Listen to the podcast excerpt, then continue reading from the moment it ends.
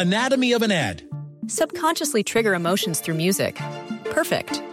Define an opportunity. Imagine talking to millions of people across the U.S. like I am now. Identify a problem. Creating an audio ad is time consuming. Offer a solution. Utilize cutting edge AI. Imagine creating all that in under 30 seconds. Well, we did to create this ad. To learn more about AI in the audio industry, download the white paper from audiostack.ai.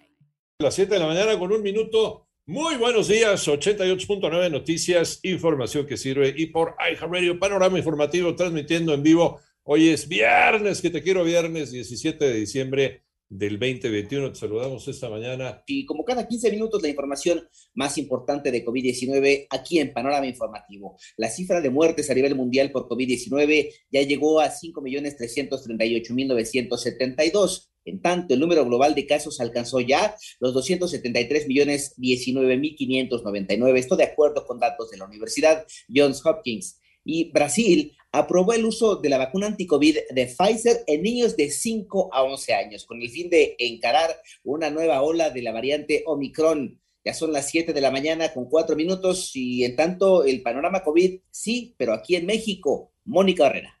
En las últimas 24 horas, México reportó 2.627 nuevos contagios para un total de 3.927.265 casos de COVID. También se registraron 169 fallecimientos más en un día, por lo que la cifra oficial ascendió a 297.356 decesos. En cuanto a la situación actual de COVID-19, se identificaron 18.271 casos activos estimados que equivalen a 0.4% del total desde el inicio de la pandemia. En la semana epidemiológica 48, la distribución en el número de casos estimados no registra cambios, por lo que se mantiene en menos de 1% en comparación con el periodo previo. En 88.9 Noticias, Mónica Barrera. Gracias, Boni. 7 de la mañana, ya con cinco minutos, el Instituto Nacional de Migración entregó tarjetas a 1.574 personas extranjeras que viajan en la caravana migrante que salió de Chiapas el 23 de octubre. En tanto, a una semana del accidente que costó la vida a 56 personas, 56 migrantes más, han sido dados de alta de los distintos hospitales. Por otro lado, el Consejo Nacional de Protección Civil informó que a lo largo del año los fenómenos naturales que afectaron al país provocaron daños a la infraestructura carretera y urbana por 11 mil millones de pesos. Y ante la insuficiencia presupuestal, el consejero presidente del INE, Lorenzo Córdoba, propondrá aplazar de manera temporal la realización de la revocación de mandato. Además, el Instituto Nacional Electoral declaró procedente la cancelación del registro de 14 auxiliares en el proceso de revocación de mandato, entre ellos un legislador por diversas irregularidades. Y el nuevo presidente de la Confederación Nacional de Gobernadores, Omar Fayad, llamó a un replanteamiento en el organismo para que se reintegren todos los mandatarios locales, incluidos los de la Alianza Federalista. Ya son las 7 de la mañana con 6 minutos. ¿Cuánto le cuesta la diabetes a México? Mónica Barrera. Armando Arteaga.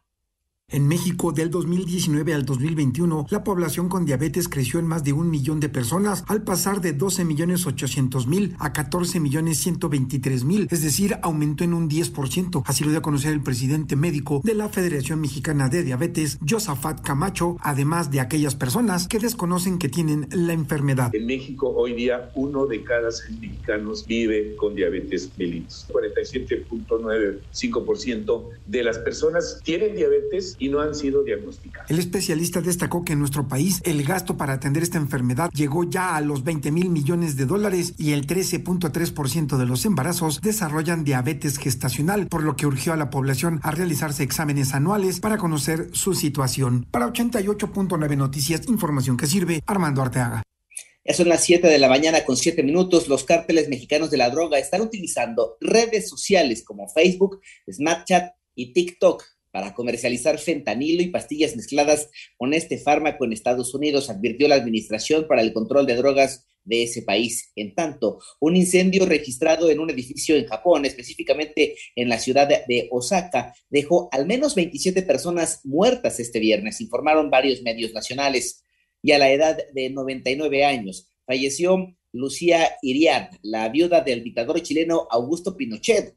Llevaba varios meses con complicaciones de salud de carácter respiratorio.